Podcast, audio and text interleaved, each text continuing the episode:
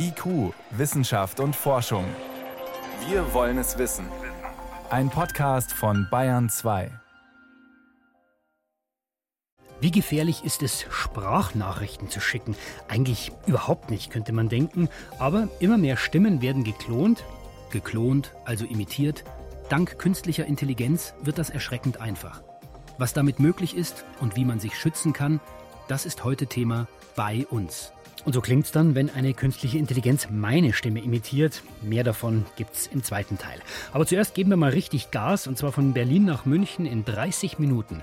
Das klingt praktisch und genau das versprechen die Macher des sogenannten Hyperloops. Jetzt ist die erste Teststrecke eröffnet worden. Wissenschaft auf Bayern 2 entdecken. Heute mit Stefan Geier. Wie kommt man schnell von A nach B? Mit dem Auto, das werden wir dieses Wochenende wieder sehen, stehen wir im Stau und so wahnsinnig schnell geht es auch ohne Stau nicht. Fliegen ist problematisch, weil die Umwelt unverhältnismäßig hoch belastet wird und Kurzstrecke erst recht. Bleibt noch die Bahn. Die geht ja eigentlich schnell und komfortabel, aber ein Drittel aller Züge kommen zu spät. Dann verpasst man die nächste Verbindung und das ist jetzt auch nicht das Gelbe vom Ei. Vielleicht war deswegen die Stimmung in Ottobrunn bei München diese Woche so gut.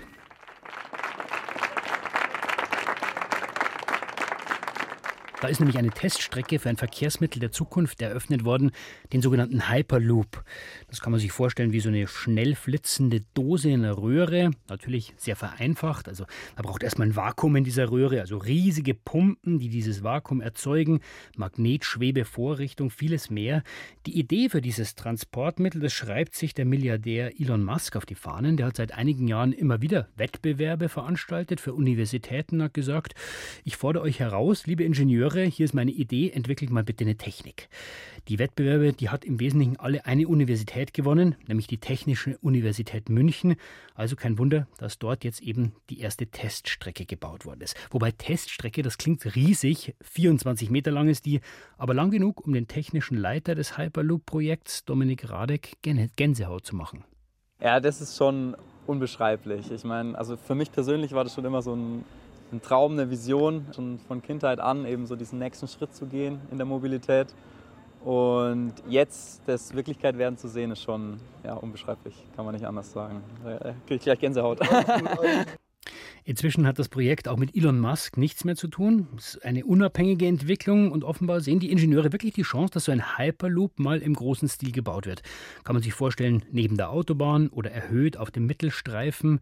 Wäre dann natürlich schneller als Auto, Bahn, Flugzeug. Mit 900 Kilometer pro Stunde sollen die Kabinen durch diese Röhre flitzen und dann am besten die großen Städte Europas verbinden, sagt der Projektleiter Gabriele Semino.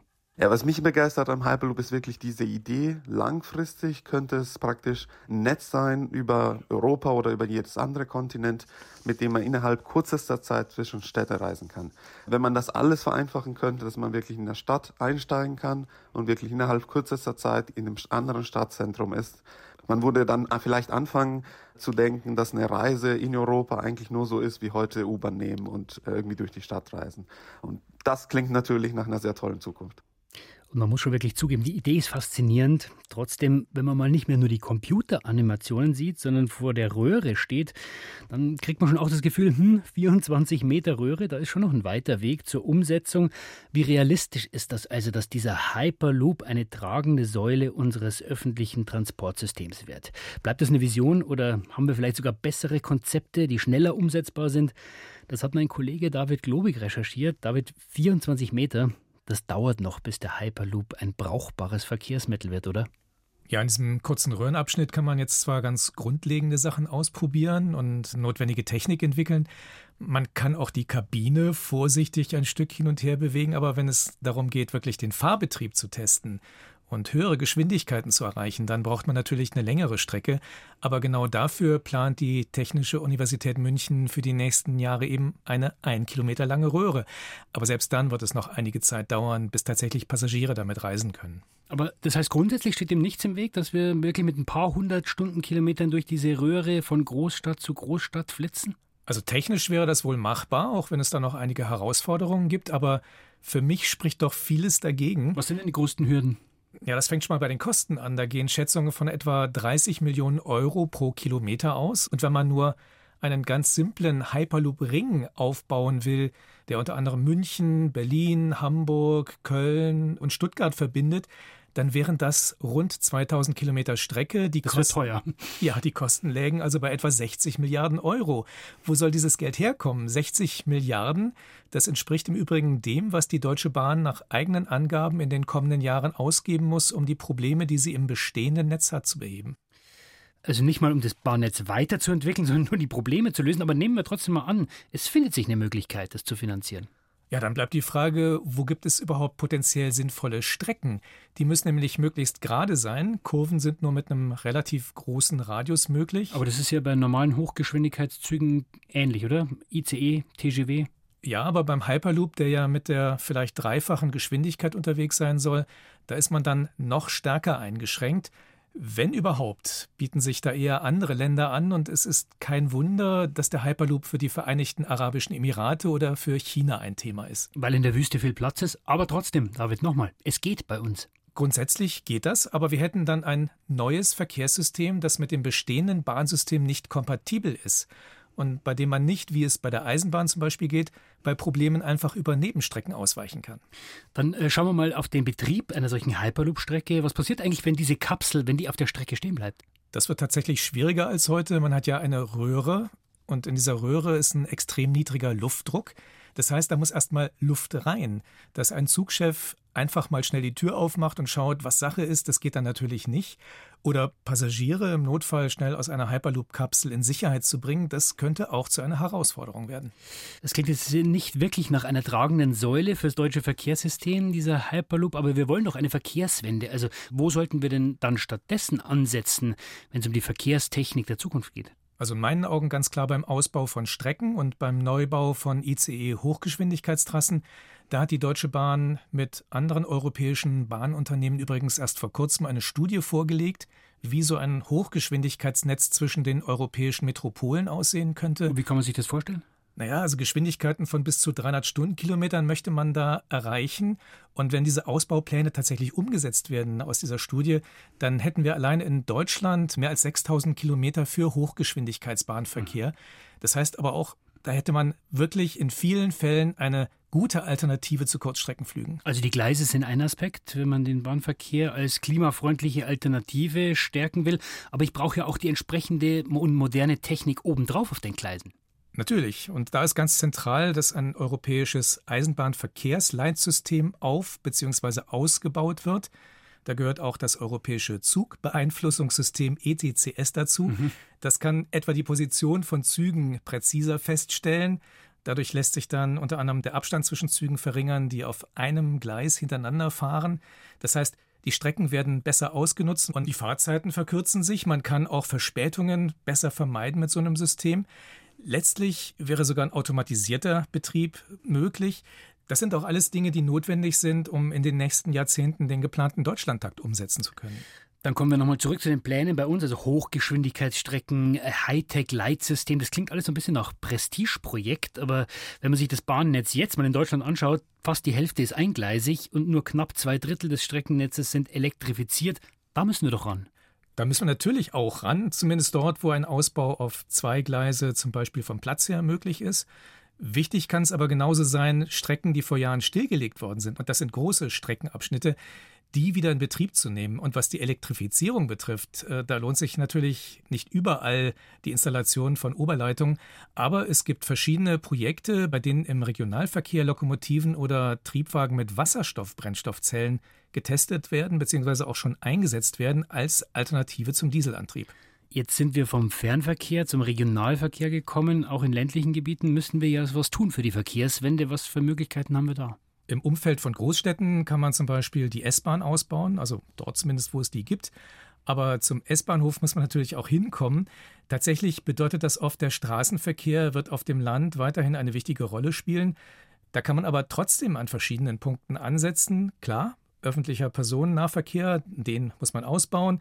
Im Idealfall zum Beispiel mit Bussen, die klimaneutral angetrieben werden. Die können ja auch ganz unterschiedliche Größen haben, je nach Bedarf. Gleichzeitig sollte man aber auch die Infrastruktur für E-Autos ausbauen, etwa durch eine ausreichende Zahl öffentlicher Ladestationen. Die brauchen wir nicht nur am Land, sondern auch in der Stadt. Aber wenn man sich den täglichen Verkehrsstau in den Großstädten anschaut, das Auto ist immer noch der gewaltige Brocken, was die Verkehrswende angeht. Dieser motorisierte Individualverkehr, mit dem wir jetzt kämpfen, der sollte natürlich in der Stadt nur noch eine möglichst geringe Rolle spielen. Denn selbst wenn alle irgendwann ihren Verbrenner durch ein Elektroauto ersetzen, Stau bleibt Stau und man braucht immer noch enorm viel Platz für Parkplätze. Doch Verkehrsforscherinnen und Forscher haben natürlich auch dafür Konzepte, zum Beispiel Shuttle-Fahrzeuge, die man dann anfordern kann und die innerhalb weniger Minuten dort vorbeikommen, wo man gerade steht, die könnten unterwegs dann auch noch andere Fahrgäste einsammeln, die dasselbe Fahrziel haben. Und das läuft dann mit Fahrern. Das könnte anfangs erstmal mit Fahrern laufen, aber tatsächlich sind solche kleinen Elektro-Mini-Busse oder taxiartigen Fahrzeuge ja geradezu prädestiniert, dass die dann irgendwann auch autonom unterwegs sind. Damit die Wartezeiten und Fahrzeiten aber dann möglichst kurz bleiben, braucht man allerdings eine große Zahl davon. Eine Stadt wie München, dafür sind es einige tausend, die nötig sind. Und um das wiederum zu koordinieren, braucht man leistungsfähige Computer und Software. Aber grundsätzlich funktioniert so ein Shuttle-System, das haben zum Beispiel Münchner Forscher schon simuliert. Aber wir sehen auf jeden Fall, es ist ein riesiges Puzzle an Maßnahmen, um die Verkehrswende hinzubekommen. Und wenn wir nochmal zurückschauen, der Hyperloop wird da wahrscheinlich noch am längsten dauern. Ja, und es könnte durchaus eben auch sein, dass er gar nicht kommt. Aber die Technologien, die dafür jetzt entwickelt werden, die können wir sicher auch woanders einsetzen. Vielen Dank für diesen Überblick und für die Einordnung auch, welche Maßnahmen wirklich wichtig sind. David Globig. Gern geschehen.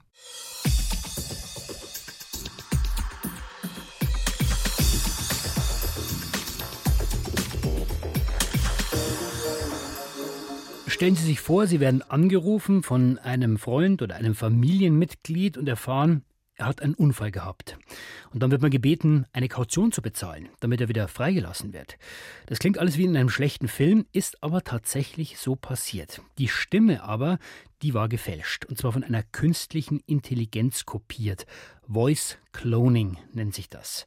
Wie einfach ist das eigentlich? Kann das jeder von uns machen? Welche Chancen stecken da drin, aber auch welche Gefahren natürlich? Weil das Netz ist inzwischen ziemlich voll mit Beispielen von Stimmklons. Da gibt es natürlich auch viele zum Schmunzeln. Da singt zum Beispiel die Legende, schon verstorben, Johnny Cash, plötzlich den Barbie-Song. Hello, I'm not Johnny Cash. I'm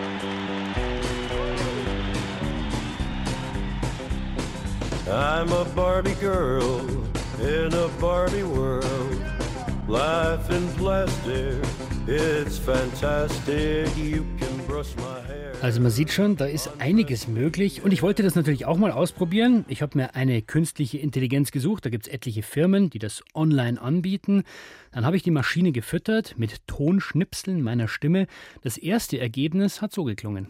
Für diese Version meines Stimmklons habe ich zehn verschiedene Tonbeispiele genommen und die künstliche Intelligenz das Ganze verarbeiten lassen. Spannend ist zu sehen, ob es die Kaanmani es schafft, sowohl die Stimmfarbe als auch die Artikulation zu klonen. Das hat mich jetzt ehrlich gesagt noch nicht so wahnsinnig überzeugt, aber man hört schon, was gemeint ist. So wirklich gut getroffen. Naja, man muss eben Geduld haben, also habe ich nochmal 20 weitere Tonbeispiele produziert auch versucht, verschiedenes, äh, verschieden zu sprechen, eher mal normal oder erzählt oder auch mal einen Text vorgelesen. Das Ergebnis war schon besser. Damit hätte dann der Anfang dieser Moderation so geklungen. Heute mit Stefan Geier. Die Vorstellung hat etwas Gruseliges. Da wird man von einem Familienmitglied angerufen und erfährt, ein Unfall ist passiert. Und dann wird man gebeten, doch eine Kaution zu bezahlen. Klingt wie in einem schlechten Film, ist aber tatsächlich so passiert. Also nochmal, was Sie da gerade hören, das war nicht meine eigene Stimme, sondern von einer künstlichen Intelligenz erzeugt, mit relativ wenig Aufwand. Das ist noch nicht optimal, aber wenn man sich jetzt vorstellt, am Telefon in einer Stresssituation, dann merkt man diesen Unterschied vielleicht gar nicht auf Anhieb. Ich habe jetzt keine Sorge, dass Moderatoren komplett ersetzt werden, aber wer weiß, ja, noch ist die Technologie ja am Anfang. Aber genauso wie bei den gefälschten Bildern bringt auch das Stimmenklonen wieder eine Menge Probleme mit sich. Mein Kollege Fritz Espenlaub ist im Studio, einer der Hosts des KI-Podcasts von BR24 und SWR. Fritz, ich habe es ausprobiert. Das Ergebnis überzeugt mich bedingt, würde ich mal sagen. Aber man hört schon genau, wenn man sich noch mehr Mühe gibt, dann kommt es ziemlich gut hin. Du hast es auch ausprobiert. Ist schon ein bisschen erschreckend, oder? Ja, vor allem, wenn man sich mal vor Augen führt, wie schnell das gerade alles geht. Ne? Also vor kurzem hatten wir noch die Roboterstimme am Bahnsteig, die da mechanisch irgendwie das Gleis ankündigt.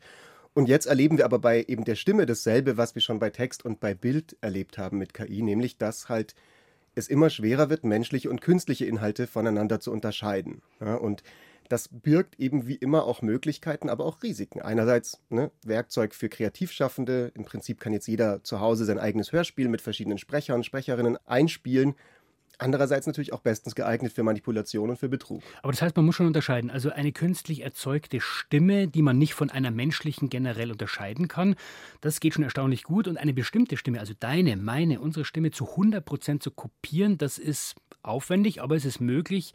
Wie wird denn damit heute schon Schindluder getrieben? Ja, Im Prinzip überall da, wo wir auf Stimmen uns verlassen, um Vertrauen zu schaffen. Also ein ganz klassisches Beispiel ist der Enkeltrick am Telefon. Also ne, gibt jetzt schon viele Berichte, dass Betrüger versuchen, mit KI-generierten Fake-Stimmen eben Eltern und Verwandte abzuzocken. Ein Beispiel ist ja sehr bekannt geworden in den letzten Wochen. Da bekommen Eltern also den Anruf, der Sohn hat einen Unfall gebaut, hat eine Frau überfahren, ist gar nicht so lustig.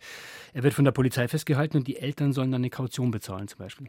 Genau. Das Ganze geht dann auch noch eine Nummer größer. Also was zum Beispiel 2020 mal passiert ist, da haben Betrüger von einem CEO seine Stimme geklont und dann Mitarbeiter von der Bank in den Arabischen Emiraten ausgetrickst und davon überzeugt, dass eben das tatsächlich der CEO ist und dann sie dazu gebracht, ihnen 35 Millionen Dollar zu überweisen. Das heißt eben, ja, man, der Enkeltrick für Erwachsene sozusagen.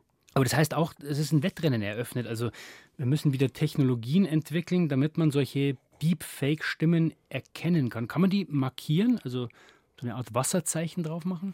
Genau, also das ist eine der Dinge, über die ganz viel geredet wird bei diesen neuen generativen KI-Technologien, also auch bei Bild, auch bei Video, diese Idee, ein Wasserzeichen zu haben, wo man eben sofort erkennen kann, ist ein Inhalt von einer Maschine, von einer KI erstellt oder nicht. Und tatsächlich gibt es das auch schon jetzt beim Thema Sprache, also Eleven Labs, die Firma, von der wir vorhin das Audiofile gehört haben, die haben jetzt einen Service, wo man einfach eine Audiodatei hochladen kann und dann sagt dir, das ist das mit Eleven Labs selbst erstellt worden. Also da lässt sich das erkennen. Aber man kann diese Überprüfung halt auch relativ gut aushebeln, indem man die generierte Stimme noch ein bisschen weiter bearbeitet und verfälscht. Das also, heißt, also wir haben einen Wettlauf zwischen Fakes und deren Kontrolle und äh, jetzt gibt es längst Stimmen, die sagen, wir müssen es gesetzlich regulieren. Geht das überhaupt noch? Ja, man kann es versuchen, aber die Technologie, und man sollte es wahrscheinlich auch versuchen, aber die Technologie mit all ihren Möglichkeiten ist jetzt erstmal da. Die wird sich nicht von heute auf morgen wegregulieren lassen und es ist wie halt bei allem Schindluder, solange es Leute gibt mit unlauteren Absichten, die vor Betrug nicht zurückschrecken, kann man so viel regulieren, wie man möchte. Man hat halt einfach diese Leute, die dann trotzdem ihre Dinge machen. Das heißt, wir sind machtlos? Natürlich nicht ganz. Also eine Möglichkeit zum Beispiel, die jetzt diskutiert wird, die auch die EU versucht, ist, die KI-Firmen selber in die Pflicht zu nehmen. Das ist aber ein bisschen schwierig, weil man kann natürlich Regeln für die KI-Firmen, also für die Herstellerfirmen dieser Softwares aufstellen. Nur haben die natürlich nicht 100% die Kontrolle, was die User dann mit der KI machen. Vor allem, weil immer mehr Open Source ist. Das heißt, mehr und mehr Leute, die diese Codes quasi öffentlich machen, kopieren ihre eigene KI, entwickeln am eigenen PC und damit dann Stimmen kopieren.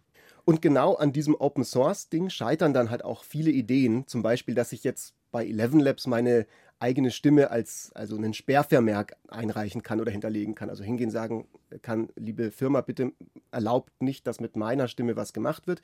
Das könnte ich natürlich. Ich habe da vor kurzem mal mit dem CEO von der Firma auch darüber gequatscht in dem Interview. Der meint, klar können wir das machen, aber dann kommt halt der nächste User und macht eben nur eine 97-prozentige oder eine 93-prozentige Klonkopie von deiner Stimme und die geht dann wieder sozusagen durch. Und die ist noch gut genug, dass sie auch nicht erkannt wird. Genau. Für die meisten, für das menschliche Ohr erkenne ich den großen Unterschied nicht, aber die Software erkennt dann eben nicht mehr, dass es dieselbe Stimme sein soll. Jetzt hat die Europäische Union vor kurzem ja mit einer KI-Verordnung versucht, die Verwendung von künstlicher Intelligenz zu regeln. Was sagt die denn zu diesen Deepfakes von Stimmen? Also diese EU-KI-Verordnung unterscheidet grundsätzlich zwischen vier verschiedenen Kategorien von Risiko durch KI. Also das geht los mit minimalem Risiko, dann begrenztes Risiko, hohes Risiko und das höchste ist inakzeptables Risiko.